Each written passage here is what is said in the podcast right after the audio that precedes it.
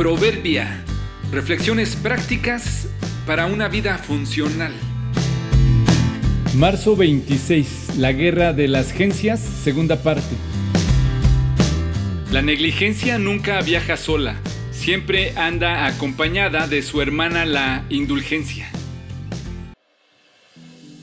La guerra de las gencias se encuentran en lucha constante la negligencia, la indulgencia y la diligencia.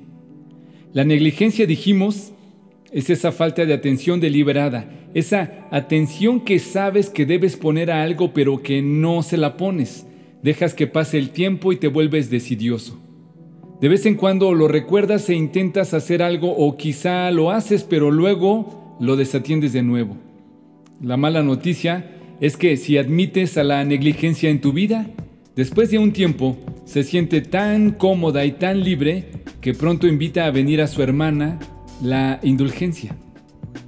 Irremediablemente, este término se relaciona de inmediato con asuntos eclesiásticos, ese perdón que aparentemente se podía comprar otorgando dinero o dádivas. Pero en este contexto me refiero a la indulgencia como esa actitud y tendencia de especial facilidad para perdonar las ofensas.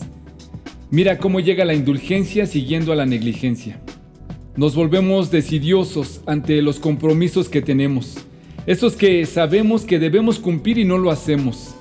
Eso se trata de una mezcla de omisiones y comisiones. Nuestro incumplimiento nos hace permisivos entonces con los incumplidos. Si soy negligente en mi honestidad y mis hijos lo saben, luego me veré presionado a ser indulgente con ellos y les permitiré que también ellos sean deshonestos. Por ejemplo, el miembro del equipo que es incumplido sabe de otros que tampoco han cumplido pero no dice nada debido a su negligencia. Así, al ser permisivos con nosotros mismos, nos volvemos permisivos con los demás. No se trata de que al ser cumplidos nos volvamos juiciosos, legalistas o condenatorios con los que no lo son, tampoco de ser policías morales o fariseos. El reto es sencillamente ser diligentes con aquellos compromisos que hemos contraído, aquellos que adquirimos por decisión propia o aquellos que vienen como resultado de nuestro desarrollo o liderazgo.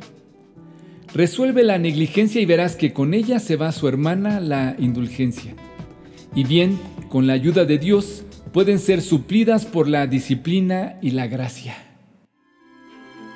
Averigüen bien lo que le agrada al Señor.